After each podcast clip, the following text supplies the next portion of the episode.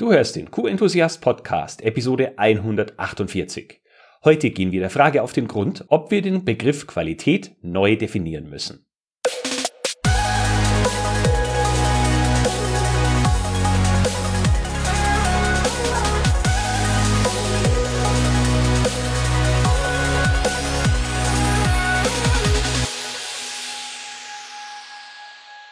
Ein enthusiastisches Hallo und willkommen zu einer neuen Podcast-Episode. Ich bin Florian Frankl und dies ist dein Podcast mit der QM-Umsetzungsgarantie. Für uns Menschen, die im Qualitätswesen arbeiten, hat der Begriff Qualität eine hohe Bedeutung und wir denken wahrscheinlich eher selten darüber nach, was Qualität ganz genau bedeutet. Es gibt viele verschiedene Definitionen für Qualität. In einem sehr bekannten kommt der Begriff inhärente Merkmale vor. Auf Wikipedia lesen wir zum Beispiel außerdem, dass Qualität die Summe aller Eigenschaften eines Objektes, Systems oder Prozesses sein kann. Darüber hinaus gibt es noch zahlreiche andere und in der Episode heute geht es um die Frage, ob wir in der heutigen Zeit, in der immer mehr digitalisiert wird und der Ruf nach Nachhaltigkeit immer lauter wird, den Begriff Qualität neu definieren müssen. Zu diesem Thema habe ich mir eine kompetente Gesprächspartnerin gesucht, und zwar Daisy Bahn. Daisy Bahn arbeitet für das Unternehmen G&C Germany GmbH und das ist ein Unternehmen, das sich mit Produktionsmanagement, Projekt- und Prozessmanagement und natürlich auch mit Qualitätsmanagement beschäftigt. Die Firma ist in Deutschland und in der Schweiz tätig und arbeitet vorwiegend in den Branchen Automotive, E-Mobility, Maschinen- und Anlagenbau, Mess- und Prüftechnik, im Sozialwesen und im Gesundheitswesen. Daisy ist dort die Managerin für Audit und Zertifizierung und mit ihr habe ich nicht nur über eine potenziell neue Definition des Begriffs Qualität gesprochen, sondern auch über viele andere Dinge mehr, was Qualität, Qualitätsmanagement, Audit und die verschiedenen Sichtweisen auf genau diese Themen betrifft. Daisy ist auf jeden Fall eine kompetente Ansprechpartnerin für genau diese Themen und was ich besonders toll fand an dem Gespräch ist, dass sie keine vorgefertigten Meinungen hat, dass sie Unternehmen nicht in vorgefertigte Normenkorsette quetschen möchte, sondern vor allem in ihrer Beratungs- und Auditpraxis schaut, was Unternehmen konkret benötigen, um mit Qualitätsmanagement voranzukommen. Starten wir jetzt direkt in das Gespräch mit Daisy Bahn mit dem Kernthema, ob wir einen neuen Qualitätsbegriff brauchen. Viel Spaß! Daisy, ich würde mal gerne von dir wissen wollen, ähm, was sind denn so die Schwerpunkte in Sachen Qualitätsmanagement, um die du dich hauptsächlich kümmerst in deiner täglichen Arbeit? Mhm. Ähm, also es ist nicht nur das Thema Qualitätsmanagement, es ist eine der Hauptaufgaben. Grundsätzlich ist es bei mir immer so das Thema, ich komme quasi als Feuerlöscher in andere Unternehmen, die entweder ein Problem mit ihrem Produkt haben oder mit ihren Prozessen oder gerade dabei sind, Qualitätsmanagement, Qualitätssicherung in irgendeiner Form einzuführen und ähm, schlau die dann einfach ein bisschen auf durch interne Schulungen, begleite ihre Prozesse und versuche denen dann das entsprechende Rüstzeug mit an die Hand zu geben, dass sie dann auch von alleine gut mit einem guten Gefühl des Qualitätswesen bearbeiten können und auch für sich ein Verständnis dafür entwickelt haben, was Qualität ist. Okay, das klingt ja schon mal interessant. Ähm, wie kommen Leute eigentlich dann auf euch? Sind es dann Menschen, die schon das Bewusstsein dafür haben, dass sie gerne im Qualitätsmanagement mehr tun wollen würden oder dass Qualitätsmanagement beispielsweise eine Sache ist, die ihnen weiterhelfen kann? Wie, wie kommt der Erstkontakt zustande? Hm, da gibt es unterschiedliche Wege. Also wir haben zum einen viele Kunden aus unserem Netzwerk, mit denen wir ähm, immer mal zusammenarbeiten, die uns dann auch weiterempfehlen und so neue Kontakte generieren. Wir betreuen mittlerweile aber auch viele Startups, ähm, im Moment sehr viel in der Schweiz, die halt quasi jetzt ein sehr gutes Produkt entwickelt haben. Das ist auch schon ein, zweimal gut vom Band gefallen und jetzt merken sie aber so langsam, umso näher sie an die Serie herankommen, dass es da doch noch einige Stellschrauben gibt, an denen man drehen muss. Die meisten wollen dann auch, streben dann auch eine ISO-Zertifizierung an und ähm, da kommen wir dann mit ins Boot und da, darüber kriegen wir dann halt auch Anfragen rein. Okay, schön. Wie bist du in das QM-Thema gekommen ursprünglich? Mm, als Quereinsteiger ganz untypisch eigentlich. Ich habe auch kein Wirtschaftsingenieurstudium äh, gemacht oder so. Ähm, ich habe nach meinem Studium in einer Firma angefangen, in einem kleinen mittelständischen Unternehmen, die haben ähm, Beschichtungsstoffe hergestellt und habe dort quasi als Referent der Geschäftsführung angefangen. Der dortige Qualitätsmanager ist dann gegangen, hat sich einen neuen Job gesucht und es war halt nicht so richtig klar, wer das übernehmen soll ad hoc. Und da ich ja, ich war noch sehr jung und habe gedacht, ach Mensch, Qualitätsmanagement, Normlesen ist wie Gesetzestexte lesen. Ich hatte Wirtschaftsrecht studiert. Ähm, da ist man dann vertraut mit solchen Themen und hatte ein Gespür dafür. Und dann habe ich mich da freiwillig gemeldet und gesagt, hey, ich würde es gern versuchen. Ähm, mein Chef fand es damals auch sehr, sehr gut, dass ich das mache, weil ich ja quasi als seine rechte Hand dann auch die direkten Bezug dazu habe. Er hat mir dann alle ähm, Ausbildungen dazu finanziert, Qualitätsmanager gemacht, den Auditor gemacht. Mittlerweile bin ich Third-Party-Auditor, DGQ Qualität, Lead-Auditor.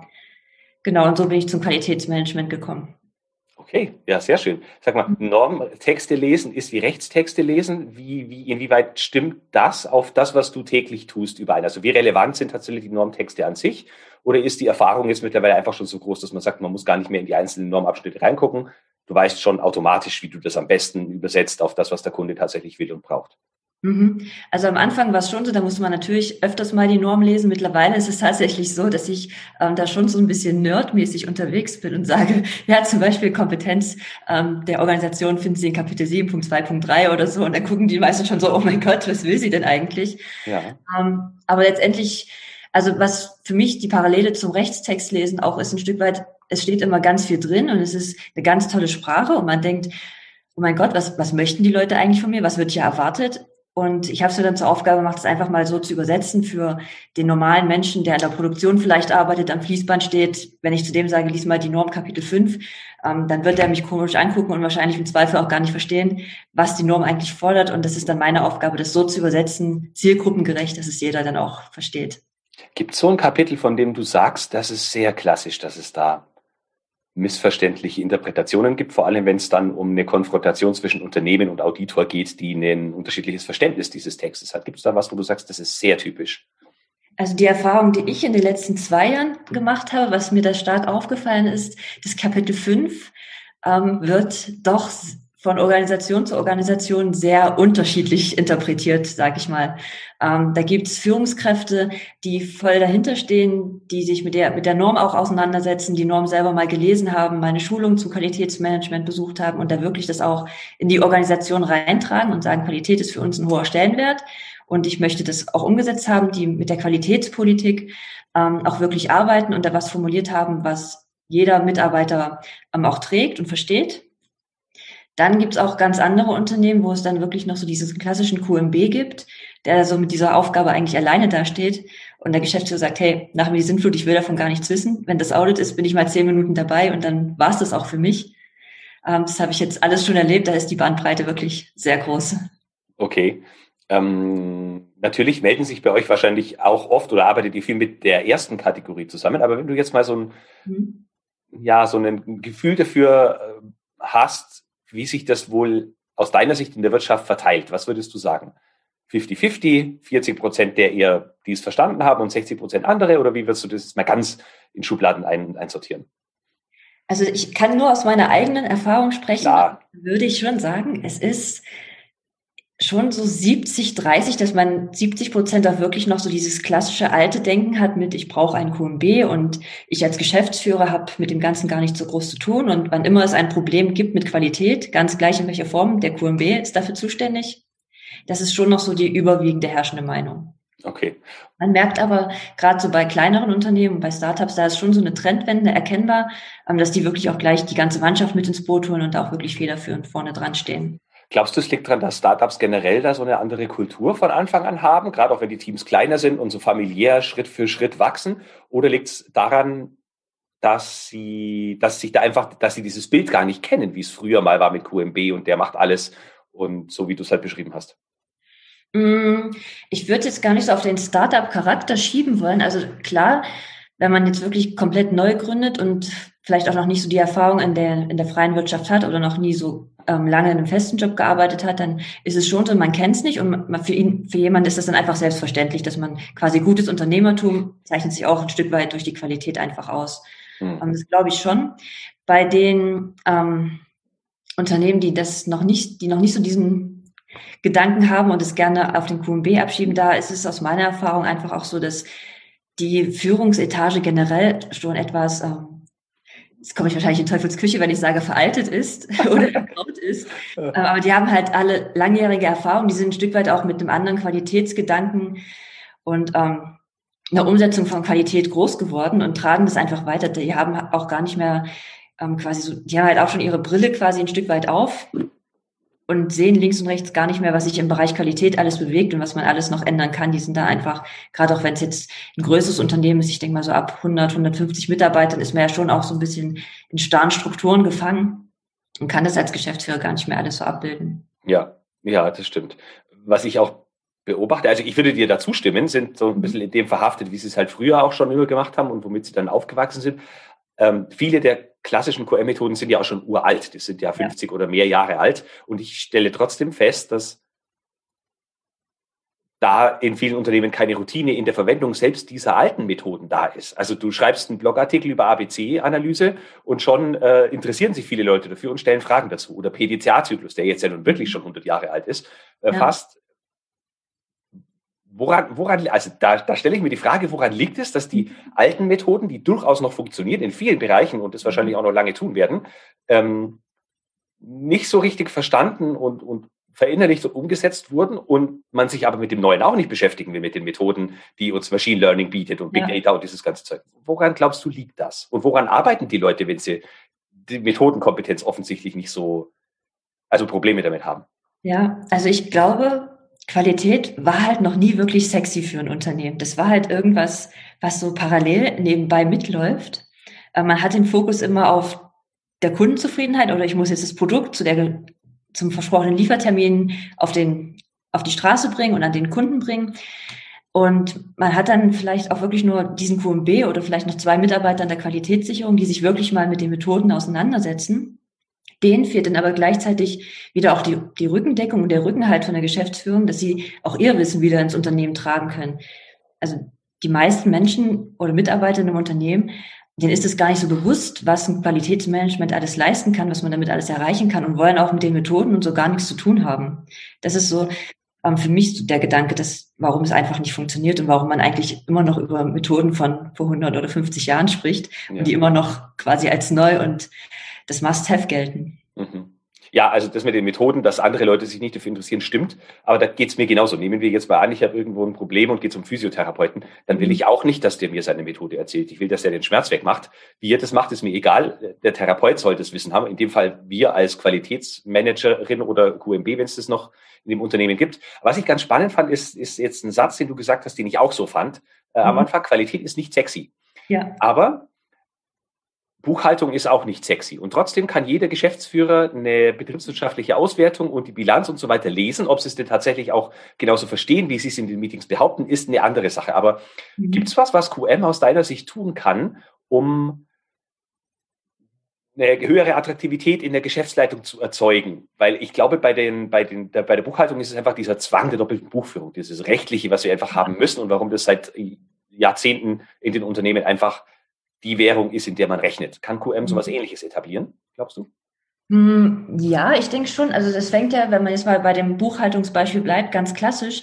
Wenn ich mir als Geschäftsführer die Bilanz vornehme und mir die anschaue, dann sehe ich ja ganz klar, hey, ich habe Gewinn gemacht, ich bin toll. Wenn ich mir einen Qualitätsbericht anschaue, dann stehen ja da meistens so Sachen drin, ach, wir hatten hier Fehlerkosten, wir hatten hier eine Ausschussquote, das ist unsere Reklamationsquote. Da steht aber nie so wirklich auf den ersten Blick was Tolles drin, wie, hey, wir haben unsere Kennzahlen in dem und dem Bereich verbessert, wir haben eine höhere Ausschüttungsquote, wir sind schneller geworden, die Mitarbeiter sind jetzt geschu mehr geschult, die können jetzt auch andere Mitarbeiter wieder ausbilden in bestimmten Themen. Qualitätsmanager trauen sich, glaube ich, gar nicht, ähm, so in den Vordergrund zu treten, sagen, hey, ich habe die Woche was ganz Tolles geleistet, ich habe meine Mitarbeiter intern geschult, wir haben eine Kanban-Schulung gemacht oder was auch immer. Also einfach auch so diese Erfolge im Qualitätsmanagement mal aufzuzeigen und die Leute auch so drauf zu stupsen, hey, das kam vom Qualitätsmanagement. Das fehlt so ein bisschen. Das würde auch aus meiner Sicht die Akzeptanz einfach auch ein bisschen steigern wieder. Mhm. Mm, und wie kann ich, also ich glaube, eine wichtige Komponente ist zu verdeutlichen, was ist die Wirkung im Unternehmen. Also mein, mein, mein Geschäftsführer ist Japaner und der kennt sich mhm. wirklich mit Qualität aus und der wüsste es auch zu schätzen, wenn ich ihm sage, wir haben im Jahr 2020 zwölf interne Audits durchgeführt. Ja. Aber was ist denn der Effekt? Wie erkläre ich bei sowas und bei einer Schulung denn den Effekt? Weil ich könnte mir vorstellen, dass Geschäftsführer anfangen zu gähnen, wenn sie sagen, ja, mach nächstes Jahr bitte nur noch halb so viele Audits, dann störst du unsere Leute nicht. Wie mhm. verdeutliche ich den Effekt dieser Maßnahme? Ich glaube, das ist vielleicht auch ein Punkt, wo viele nicht wissen, wie machen sie es. Genau, also wenn wir jetzt bei dem Beispiel interne Audits bleiben, wie kann ja. ich Ähm, ich würde halt normalerweise als Qualitätsmanager, wenn ich dann zu meinem Geschäftsführer gehe, sage ich, hey, ich habe zwölf interne Audits gemacht, ähm, komme dann vielleicht noch mit einem Erfüllungsgrad um die Ecke und verweise auf einen Maßnahmenplan, den es dann irgendwo in der Schublade vielleicht gibt oder auf einem Laufwerk. Und dann hört es natürlich auch schon auf, dann ist der Geschäftsführer auch schon gar nicht mehr so interessiert daran. Man sollte aus meiner Sicht einfach mal erst anfangen und sich fragen, warum mache ich denn die internen Audits?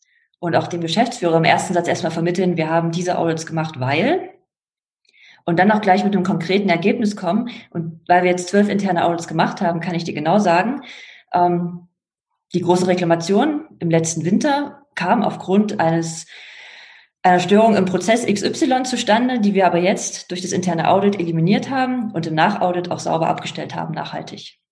Und das sind ja dann auch wirklich so Erfolge, die kann man auch wieder greifen. Da werden dann auch Geschäftsführer hellhörig, wenn sie wissen, sie hatten im letzten Jahr eine hohe Reklamation und durch die internen Audits zum Beispiel und die Maßnahmen, die sich daraus ergeben haben, konnte ich das sauber abstellen und bin zumindest auch nachhaltig dann so aufgestellt, dass der Fehler erstmal nicht wieder auftreten wird. So kann ich, glaube ich, auch einen Geschäftsführer dann wieder greifen und das ein bisschen attraktiver machen und auch den Sinn dahinter erklären. Ja, das klingt, klingt gut. Brauche ich dafür entsprechende Kennzahlen, die immer darin münden, dass ich das auch in Eurobeträgen quantifizieren kann? Oder würdest du sagen, es reicht schon, wenn ich zum Beispiel so eine Zahl habe wie eine Reklamationsquote, die vielleicht jetzt mal nur absolut gesehen äh, ist und nicht mal relativ? Wie komplex muss ich so ein Kennzahlenwesen machen, dass äh, ich der Geschäftsleitung dann solche Wirkungen verdeutlichen kann? Um, ähm, das kommt immer ein bisschen auf den Geschäftsführer an, glaube ich. Also man kann das natürlich sehr groß aufblähen. Die Frage ist halt immer, was bringt mir die Kennzahl am Ende? Also wenn ich jetzt nur die Kennzahl erfasse, damit ich da eine schöne Zahl stehen habe, aus der Zahl aber nicht wirklich was ableite, nichts damit mache, dann brauche ich die Kennzahl am Ende des Tages auch nicht. Also ich finde es dann immer wichtig, im Vorfeld schon mal mit der Geschäftsführung zu sprechen. Was sind denn so eure Pain Points? Auf was legt ihr großen Wert? Was wollt ihr von mir sehen an Zahlen? Und darauf entsprechend dann das auch schauen, was ich überhaupt liefern kann in der Praxis und da einfach die goldene Mitte dann finden, so dass es für beide Seiten gut funktioniert. Mhm. Also ich würde jetzt, ähm, nur weil der Geschäftsführer zum Beispiel ähm, die Reklamationsquote bis ins kleinste Detail aufgeschlüsselt haben will und ich weiß ganz genau, ich habe ähm, eine Produktpalette, die umfassen tausend verschiedene Produkttypen, dann werde ich mich nicht hinstellen und für tausend Produkttypen wahrscheinlich eine Reklamationsquote ermitteln, wenn ich noch gar nicht so die Systeme dahinter vielleicht habe und mich das drei Wochen beschäftigt vor dem Termin. Ja. Da muss man dann einfach miteinander reden und versuchen, da einen guten Mittelweg zu finden. Ja, und vielleicht hat eine Firma ja auch ein internes Controlling, das oftmals in der Qualität gar nicht mitmacht. Ja, das stimmt. Könnte die damit integrieren und ja. sich da Unterstützung holen. Das ist auch ein guter Punkt. Also halten wir mal fest für diejenigen, die jetzt hier zuhören. Äh, schaut euch an, was will die Geschäftsleitung, versucht zu verstehen. Sind es eher analytische Menschen? Sind es eher Leute, die sich mit Zahlen leiten lassen oder Leute, die das Detail brauchen? Äh, ich habe jetzt die spannende Situation, zum Beispiel bei mir. Wir haben zwei mhm. Geschäftsführer, einen kommerziellen. Und dieser kommerzielle Geschäftsführer, der ist so ein Zahlmensch. Dem mhm. legst du eine Reklamationsquote hin und dem sagst du, wir wollen es um 10 Prozent reduzieren. Und der misst dich daran in den Terminen. Mein japanischer äh, Geschäftsführer, der ist einer, der geht ins Detail, weil er aus der Produktion kommt. Er war in Japan lange Jahre da, äh, auch in der Entwicklungsabteilung tätig und er stellt sehr detaillierte Fragen. Also ich darf mhm. leider beides vorbereiten. Aber das macht es auch spannend, wenn man die unterschiedlichen Sichtweisen einfach mal so sieht. Mhm. Ja. Wir sind jetzt schon sehr quer durch Qualitätsmanagement galoppiert und es kam ja noch gar nicht zu dem Punkt mit äh, dem Qualitätsbegriff eigentlich. Und ich fand auch ganz spannend, du hattest mich ja ursprünglich auf LinkedIn angeschrieben mhm. und auf deinem LinkedIn-Profil steht, ich muss mal noch gucken, dass ich dir das, den Satz richtig rausbekomme, die Zukunft des Qualitätsmanagements neu gestalten, aus der Praxis für die Praxis. Was bedeutet dieser Satz für dich persönlich? Mhm.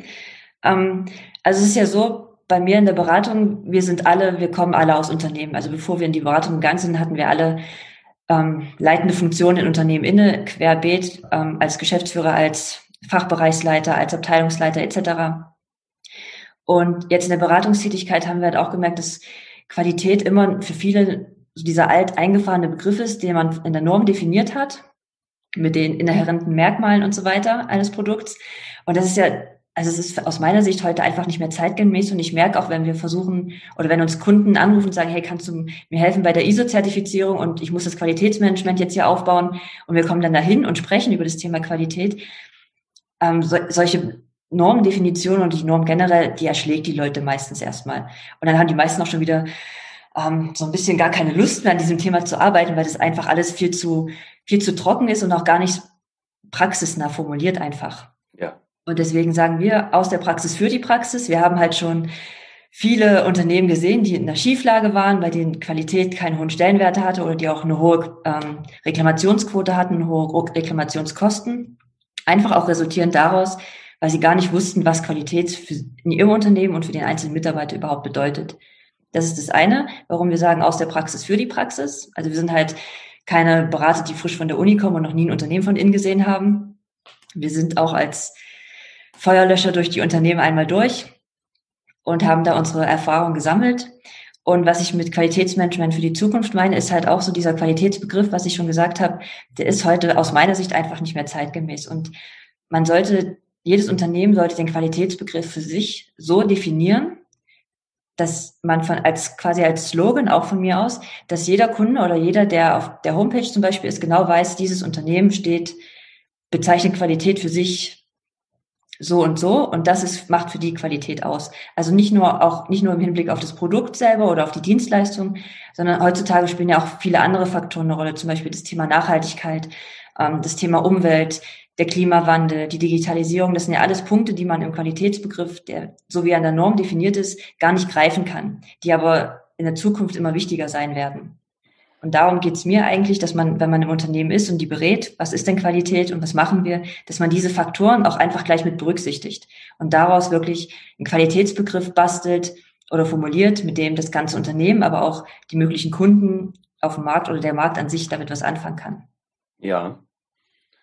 Ich hatte im Vorfeld zu unserem Interview ein, äh, zwei Artikel gelesen, wo es genau mhm. um das Thema neue Interpretation der ISO 9001 auch ging und Qualitätsbegriff und so.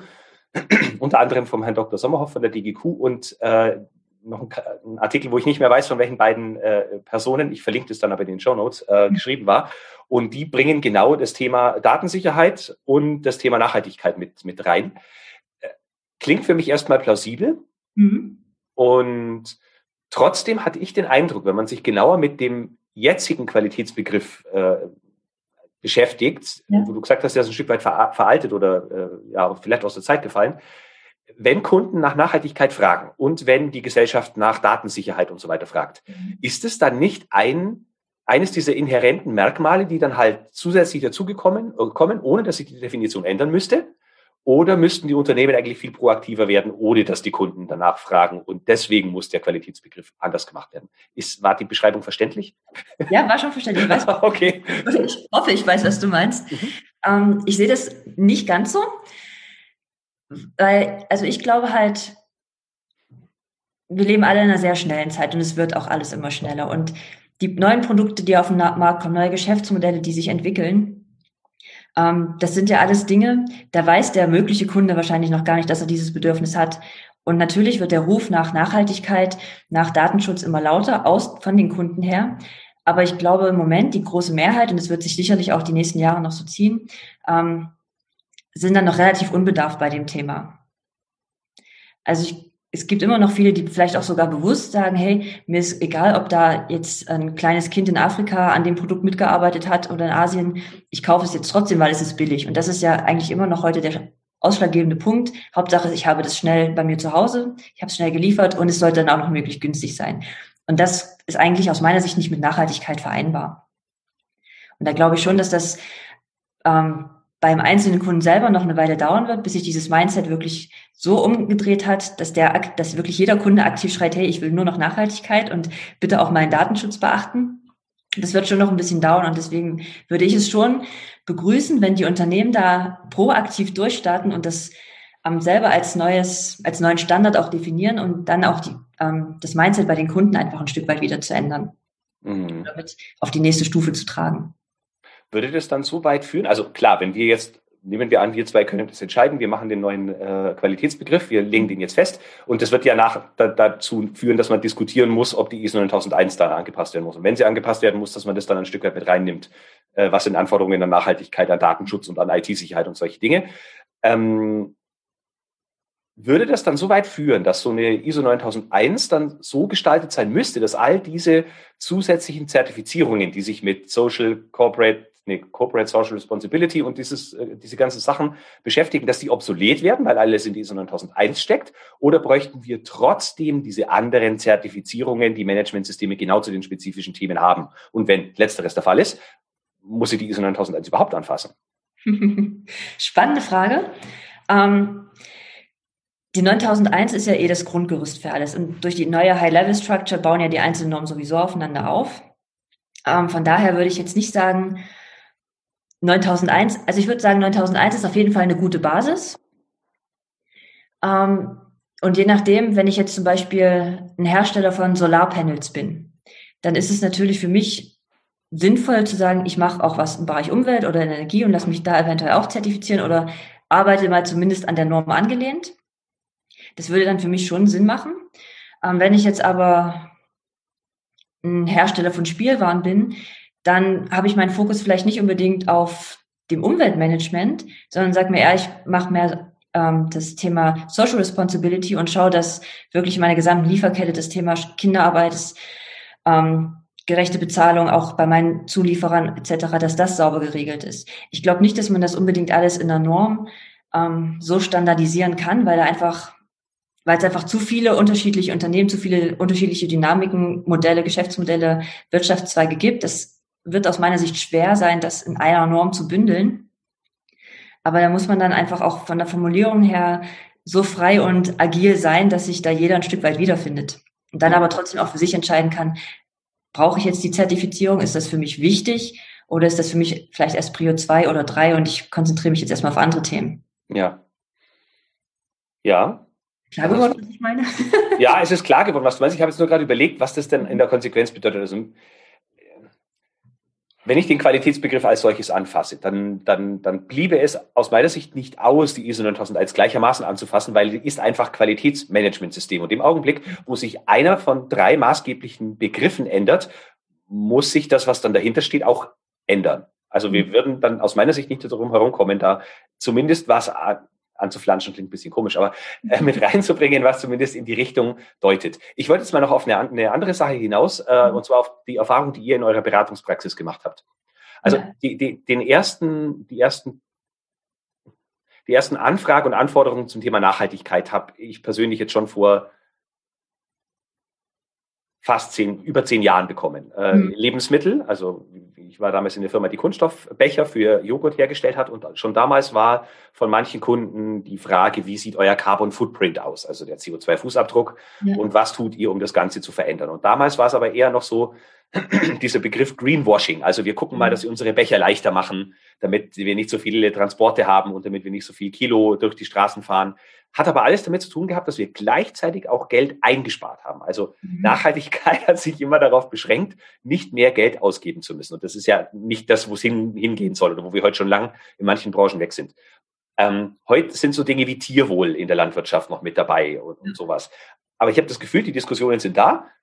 Aber solange der Gesetzgeber nicht mit irgendwelchen einheitlichen Standards kommt oder irgendwelche Zertifizierungen, wo man sich auch unterwerfen muss, wenn ich mal den Begriff so nennen möchte, dann geht da ewig nichts vorwärts. Siehst du das auch so oder siehst du viele Initiativen, wo die Unternehmen auch ohne externen Zwang wirklich was bewegen? Mm, das Problem ist ja ein Stück weit hausgemacht. Also ich glaube, Unternehmen, die wirklich daran interessiert sind, ihr Nachhaltigkeitskonzept aufzubauen, auszubauen, zu verbessern, die daran interessiert sind, ähm, einen grüneren Fußabdruck zu hinterlassen, ihre Produkte umweltfreundlich zu gestalten, die werden das machen, ob es da jetzt eine Gesetzesvorlage gibt oder nicht. Ob das vom Gesetzgeber vorgeschrieben wird oder nicht, das wird für die da keine Rolle spielen, weil sie das aus eigenem Antrieb heraus sowieso machen wollen. Wie viel Promille werden das sein der Wirtschaft, die sich nicht äh, primär bereichern wollen, sondern wirklich die Dinge vorantreiben, auch wenn sie nicht müssen? Darauf wollte ich dann im nächsten Schritt hinaus. Okay. Ähm, warum macht denn der Gesetzgeber nicht einfach schärfere Regeln und zwingt quasi die Unternehmen dazu oder die Wirtschaft dazu, was zu tun in dem Bereich? Da ist halt immer so diese Interessenlage, Politik, Wirtschaft. Lasse ich, erlasse ich Gesetze, die der Wirtschaft vielleicht erstmal schaden, weil man muss mehr investieren, man hat höhere Kosten. Ich habe eine große Wirtschaftslobby, die sich dann in gewissen Branchen eventuell aufregt und dagegen steuert, bringt zu viel Unruhe rein. Also sage ich dann als Politiker eher, hm, treten wir hier mal auf die Bremse, lassen wir das Gesetz ruhig mal etwas weicher und schwammiger formuliert, dann hat die Wirtschaft mehr Möglichkeiten und ich habe hier ähm, erstmal meine Ruhe. Ja. Jetzt mal ganz salopp gesagt. Ja. Also das wäre der Gedankengang, den ich als Politiker hätte. Deswegen würde ich da auch gar nicht, wenn ich mich jetzt auf die andere Seite setze und sage, ich bin jetzt ein junger, motivierter Geschäftsführer, habe gerade mein Unternehmen gegründet, bin seit zwei Jahren am Markt und möchte aus eigenem Antrieb einfach was tun, weil ich mich für die Umwelt interessiere, weil ich daran interessiert bin, dass auch meine Kinder und Enkelkinder noch ähm, wissen, wie ein Strand aussieht und wie ein eine Eiche aussieht, dann mache ich das ja aus eigenem Antrieb. Dann brauche ich, dann ist mir die Gesetzeslage dazu ja erstmal sekundär für mich. Ja, das stimmt. Mache ich es ja sowieso. Richtig. Dann ist es entweder Teil meines Geschäftsmodells oder ich nehme bewusst in Kauf, dass vielleicht das Wachstum etwas langsamer ist und ich äh, ja. äh, Gewinne, die ich potenziell machen könnte, investiere in nachhaltige Projekte. Genau. Mhm. mhm. Ein Gedankengang, den ich als Politiker noch mhm. hätte, der geht ein Stück weit in das, was du gesagt hast, dahin, wo du gesagt hast, das schadet vielleicht der Wirtschaft. Alles, was ich anfasse, hat Konsequenzen woanders. Ja positive Begleiterscheinungen oder negative, sind wir beim Thema Risiken und Chancen, wenn wir jetzt über das QM nachdenken. Ähm, und mir geht es manchmal ja schon im eigenen Unternehmen mit nur 250 Mitarbeitern. Wenn ich jetzt an ein Millionen, an eine Bevölkerung von 80 Millionen Leuten spreche und alleine schon sowas, was augenscheinlich ja nur positiv sein kann, Restriktion von ähm, Pestiziden zum Beispiel, einfach damit das Bienensterben aufhört. Klingt eigentlich total easy, das beschließen wir jetzt mhm. einfach und fertig. Aber da hängt halt, da hängen Existenzen teilweise dahinter, da hängen Lobby natürlich, da will ich jetzt mal weg, aber es, ich würde mich nicht, mir nicht zutrauen, das äh, einschätzen zu können, was das alles für Konsequenzen woanders hat. Ja, das ist tatsächlich. Und dann trifft man vielleicht lieber gar keine Entscheidung und augenscheinlich äh, sagen die Leute dann ja, die Politik taugt ja nichts. Mhm. Da gebe ich dir voll und ganz recht. Deswegen appelliere ich immer, also auch so in meiner Beratungstätigkeit, immer so ein bisschen an das Mindset auch zum einen der Mitarbeiter, aber auch an den in Leitungsfunktionen, dass sie einfach auch den eigenen Antrieb entwickeln und schauen, was man besser machen kann. Ja. Das heißt, du bringst dann aktiv diese Komponenten, die jetzt noch nicht im aktuellen Qualitätsbegriff drinstehen, mit ins Spiel und versuchst abzuklopfen, was interessiert euch daran? Wo seid ihr vielleicht in Sachen äh, Social Responsibility schon habt, ohne es zu wissen, die ersten Schritte schon gemacht und da könntet ihr jetzt weitergehen. Wie, wie bringst du das, ohne jemanden zu verschrecken, in deine Beratungspraxis? Mhm, genau. Also bei mir ist es, äh, wenn ich zu einem neuen Kunden gehe und ähm, dort Qualitätsmanagement einführen soll zum Beispiel, dann mache ich es immer so, dass ich, je nachdem, wie groß das Unternehmen ist, erstmal so zwei Tage in der Produktion zum Beispiel mitlaufe und mir wirklich auch mal mitarbeite, so kleinere Sachen mache und mir wirklich richtig anschaue, was die eigentlich machen und wie sie es machen und warum sie was wie machen. Und wenn man dann im nächsten Schritt in die Arbeit geht und das alles mal hinterfragt, dann frage ich zum Beispiel nicht nur, naja, könnten wir denn den, den Prozessschritt nicht automatisieren und dadurch schneller werden? Ich frage dann halt auch, ähm, was können wir denn, können wir da nicht vielleicht auch ein anderes Material nehmen? Oder können wir, können wir da vielleicht irgendwas, eine Maschine nehmen, die vielleicht ein bisschen energiesparender ist, wenn man sich schon was Neues kaufen muss? Und solche Gedankengänge bringe ich dann einfach schon mal mit rein. In der Hoffnung, dass es dann, umso mehr man es predigt, dass es dann angenommen wird und die Leute dann vielleicht auch selber drauf kommen. Mhm. Und jetzt äh, zu, Zuschauer, Zuhörer, bitte nochmal zurückspulen, den Satz nochmal anhören und genau das könnt ihr natürlich auch machen in eurer ja. täglichen Praxis. Könnt auch mit den Mitarbeitern sprechen und fragen, wo liegen denn eure Probleme, wo können wir was anders machen. Das mit den Mitarbeitern, könnte ich mir vorstellen, haben viele noch überhaupt gar nicht gemacht. Es haben nicht alle dieses, oder viele haben nicht die, die, diese Vorprägung, mal selber aktiv gewesen zu sein, sondern kommen mhm. aus der, von der akademischen Seite und sind weit weg von der Praxis. Also kann ich nur empfehlen, das genauso zu machen, wie es Daisy gerade beschrieben hat. Ja, also es hat, es hat ja Win-Win für alle Seiten. Ich komme ja auch ähm, aus dem akademischen Bereich eigentlich und bin dann so, wie ich vorhin gesagt habe, als Quereinsteiger in das Qualitätsmanagement und in die aktive Produktion rein. Und es macht keinen Sinn. Also ich würde es auch so sehen, wenn ich jetzt ein Werker an, am Fließband bin und es kommt jemand ähm, im weißen Hemd und will mir im Anzug und will mir dann was erzählen, wie ich meinen Job zu machen habe, obwohl der mich gar nicht kennt und noch nie was damit zu tun hatte, dann habe ich gleich erstmal wieder einen Widerstand. Und den zu überwinden ist dann auch eine Menge Arbeit und es macht es einfach viel einfacher auch für einen selber. Man lernt so viel, wenn man einfach mal schaut, was macht denn das Unternehmen eigentlich? Was macht denn mein Werker, meine wertschöpfende Person im Unternehmen den ganzen Tag, um mich und mein Unternehmen zu finanzieren? Das, das löst viel aus und das hilft allen Parteien. Ja, da waren jetzt wieder viele Sachen drin, äh, um mich und mein Unternehmen zu finanzieren. Also wer Herr Qualitätsmanager, der, äh, sagen wir mal, mittelmäßig wirklich gutes Geld verdient, hat denn das Bewusstsein dafür, dass der Kernprozess eigentlich sein Gehalt finanziert. Das macht sich viele gar nicht bewusst. Und dann mhm. hast du Widerstände gesagt. Äh, da hat der Qualitäter äh, äh, sofort einen Widerstand ausgelöst beim Werker.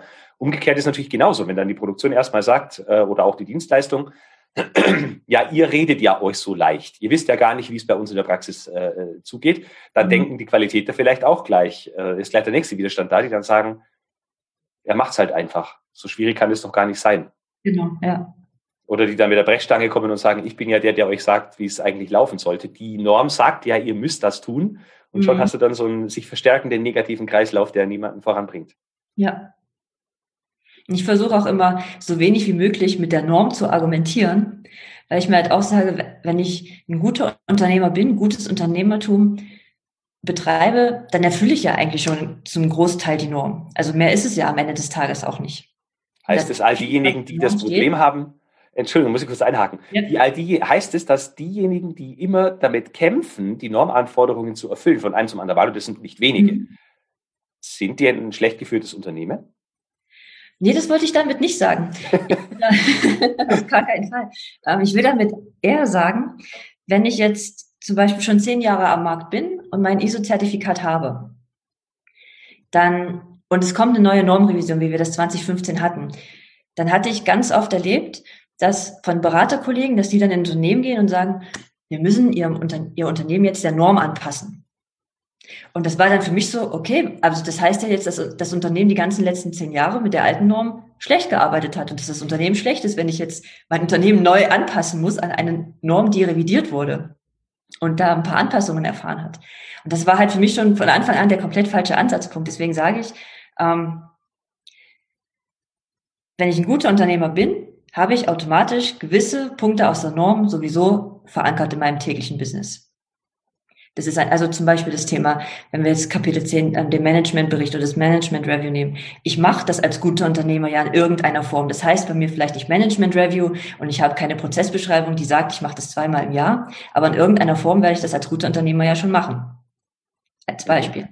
Oder ähm, wenn ich in den wertschöpfenden Prozessen bin, da werde ich ja in irgendeiner Form schon Daten erfassen und wenn es nur auf einem Schmierzettel durch den Werker ist, jetzt sagen wir mal ganz am Anfang, ganz profan, aber in irgendeiner Form werden sich daraus Kennzahlen in den nächsten Jahren ergeben.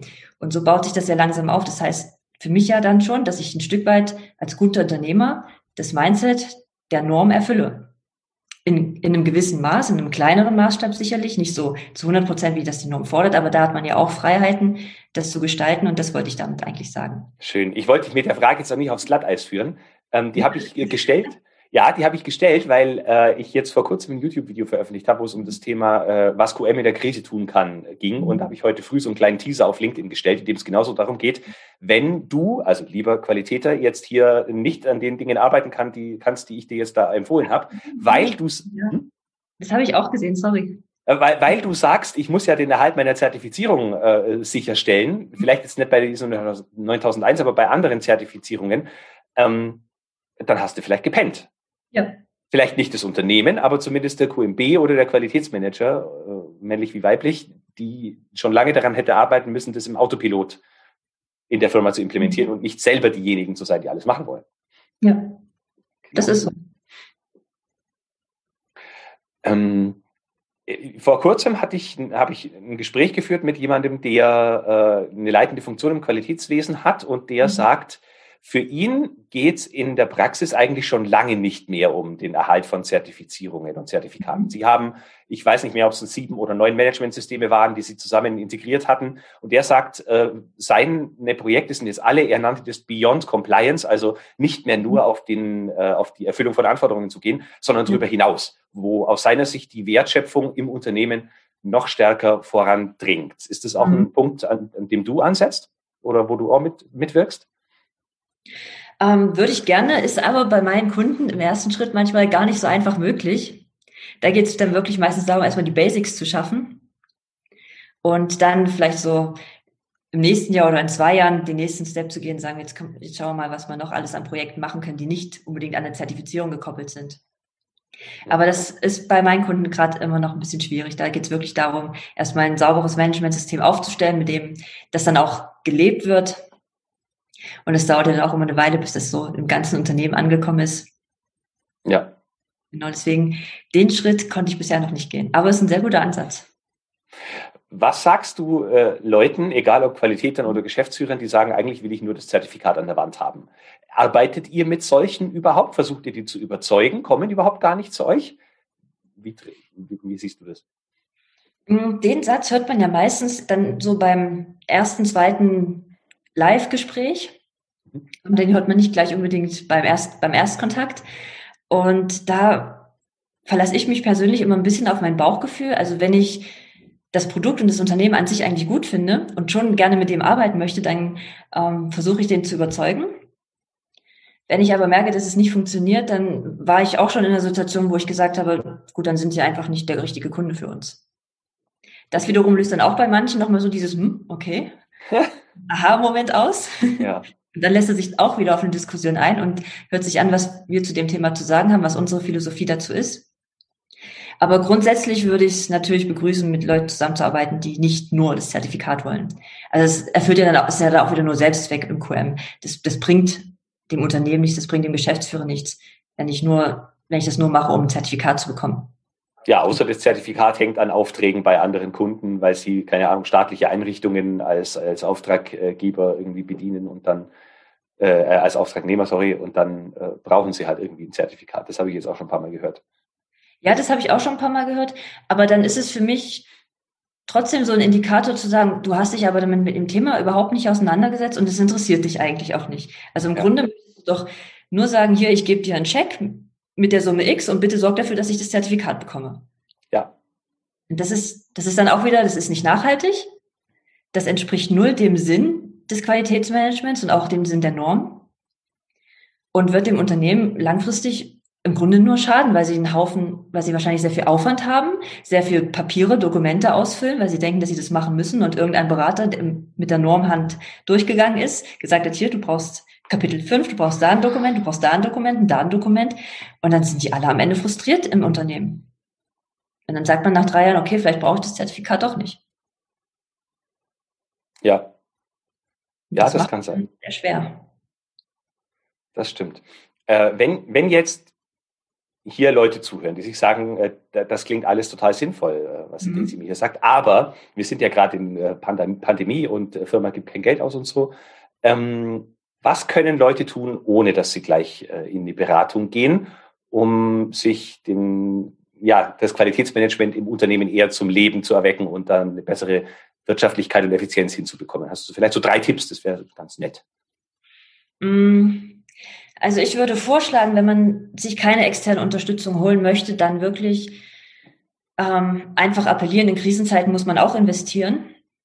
Und Online-Kurse gibt es viele, auch sehr günstige, sich einfach wirklich mal zu schauen, was interessiert mich denn am Thema Qualität oder was verstehe ich noch nicht und sich dann einfach im Selbststudium durch YouTube-Videos, dein Podcast, Online-Kurse etc. da einfach mal ein bisschen aufzuschlauen, ein bisschen Wissen selber anzueignen und sie auch kritisch mit dem Thema auseinanderzusetzen und dann daraus das umzusetzen, in die Praxis, in das eigene Unternehmen zu übertragen und schauen, was kann ich denn jetzt mit dem, was ich gelernt habe, anders machen oder wo kann ich denn mal eine Diskussion auch im Unternehmen anstoßen?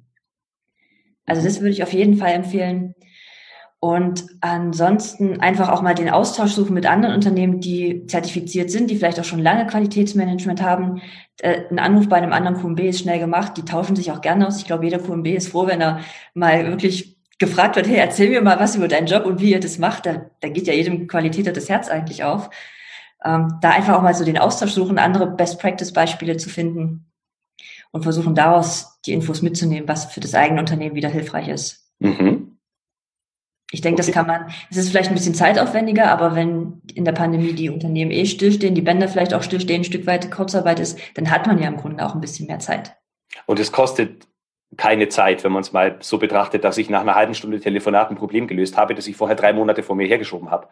Ja. Dann ist es ein kurzfristiges Invest, das mich dann schnell weiterbringen kann. Mhm. Ähm, weil du gerade Online-Kurs gesagt hast. Ja, Online-Kurse sind eine tolle Sache. Man kommt trotzdem nicht in die Umsetzung, ist so mein, äh, mein Ding. Und manchmal lese ich auch auf LinkedIn so Leute, die dann solche Slogans wie den, den ich von dir gerade mhm. vorgelesen habe vorhin, ähm, da steht, Wissen ist Erfolg oder so. Also Wissen, Wissen ist aus meiner Sicht alleine nichts wert. Das bringt mir nichts, außer ich bin vielleicht Wikipedia. Ähm, aber ich muss es schon noch irgendwie implementiert kriegen im Unternehmen, die Leute dazu bewegen, dass sie den mitmachen und äh, mhm. mich unterstützen und ich muss die Leute unterstützen. Und das geht nicht, indem ich immer mehr Wissen anhäufe und Nein, trotzdem. Ich muss es ja auch anwenden. Genau, und das vergessen halt leider viele, mhm. äh, die, die, dann sagen, ja, hör mir bloß auf damit, dass ich da irgendwie Geld ausgeben soll für was, wo man vielleicht auch mit jemandem spricht, der das schon erreicht hat, was man erreichen will. Äh, ich mache das erstmal selbst lernen, gibt genügend Gratis-Dinge, aber die sind nicht strukturiert, die sind nicht auf deine Situation aufbereitet. Äh, du kannst keine Rückfragen stellen. Also Online-Kurse gut, bevor ich gar nichts mache, aber der Austausch, der ist der deutlich wertvoller. Das stimmt. Und wenn sich jetzt jemand gedacht hat, doch, wir haben Budget für dieses Jahr, wir wollen da was tun, ich möchte jetzt vielleicht auch mal ausmisten, wo gerade nicht so viel los ist, ähm, mhm. und man hat jetzt den Eindruck, dass du eine kompetente Person bist, die man da fragen kann. Wie kann man mehr über dich und dein Unternehmen erfahren? Mm, das ist ganz einfach eigentlich. Äh, man findet mich auf LinkedIn auf jeden Fall. Relativ einfach. Und auch unser Unternehmen ist dort, hat dort eine eigene Unternehmensseite. Da gibt es viele Infos. Ähm, unsere Homepage ist mittlerweile sehr gut aufgestellt, auch mit ähm, verschiedenen Infos zu den einzelnen Normen etc. Da Sag mal, welche habt ihr da alle? Ähm, wir haben die 9001 für Qualität, die 14001 für Umwelt, die 50001 für Energie, die 27001 für Informationssicherheit. Ja. Und die 45001 für Arbeitssicherheit, genau. Mhm, sehr schön. Also einiges von dem, was Unternehmen bewegt und was sie eh schon zertifiziert haben. Die wichtigsten Normen decken wir mittlerweile ab. Und ganz neu haben wir auch einen Kollegen gewonnen, ähm, der VDA 6.3 Auditor ist was ja für Automobil dann immer sehr wichtig ist. Ja. Genau. Okay, schön. Ja. Du darfst die Webseite, du darfst die Webseite bzw. das Unternehmen auch gerne nennen. Ich habe es jetzt bisher noch nicht gemacht. Im Intro habe ich es auf jeden Fall gemacht, aber mach ruhig Werbung für die eigene Firma. Unser Beratungsunternehmen heißt G&C Germany GmbH. Wir haben hier in Deutschland in wunderschönen Schwarzwald unseren Stammsitz und auch noch eine ähm, Tochtergesellschaft quasi in der Schweiz, weil wir in der Schweiz viele Kunden haben und die wollen dann auch mit Schweizer Unternehmen arbeiten. Und unsere Homepage ist die www.g&c-certification.de. Da gibt es alle Informationen um das Thema Audits, Zertifizierung, Normen, Qualitätsmanagement und auch noch einen kleinen Exkurs in das Projektmanagement, Prozessmanagement, denn das war ursprünglich mal der Gedanke hinter der G&C. Damit haben wir angefangen vor knapp zehn Jahren. Mhm.